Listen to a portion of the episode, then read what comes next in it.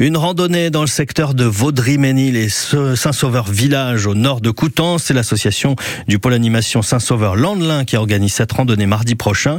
Départ à 19h30. Bonjour Jean-Marie Lecluse. Oui, bonjour France Bleu.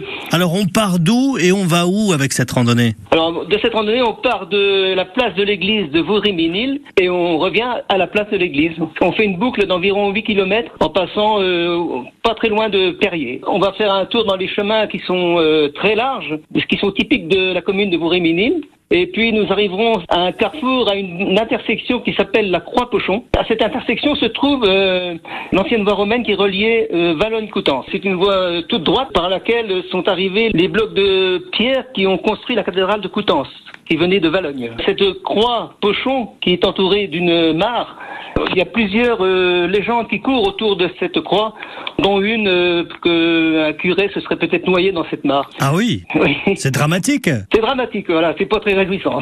Et cette histoire de curé qui se noie, c'est une vieille histoire, ça? Qu'est-ce que c'est que cette histoire? Ah oui, c'est une légende. Il y a plusieurs légendes qui courent autour de cette croix et on ne sait pas laquelle est la plus vraie, quoi. Il y a combien de kilomètres? Vous avez dit 8-10 kilomètres à peu près?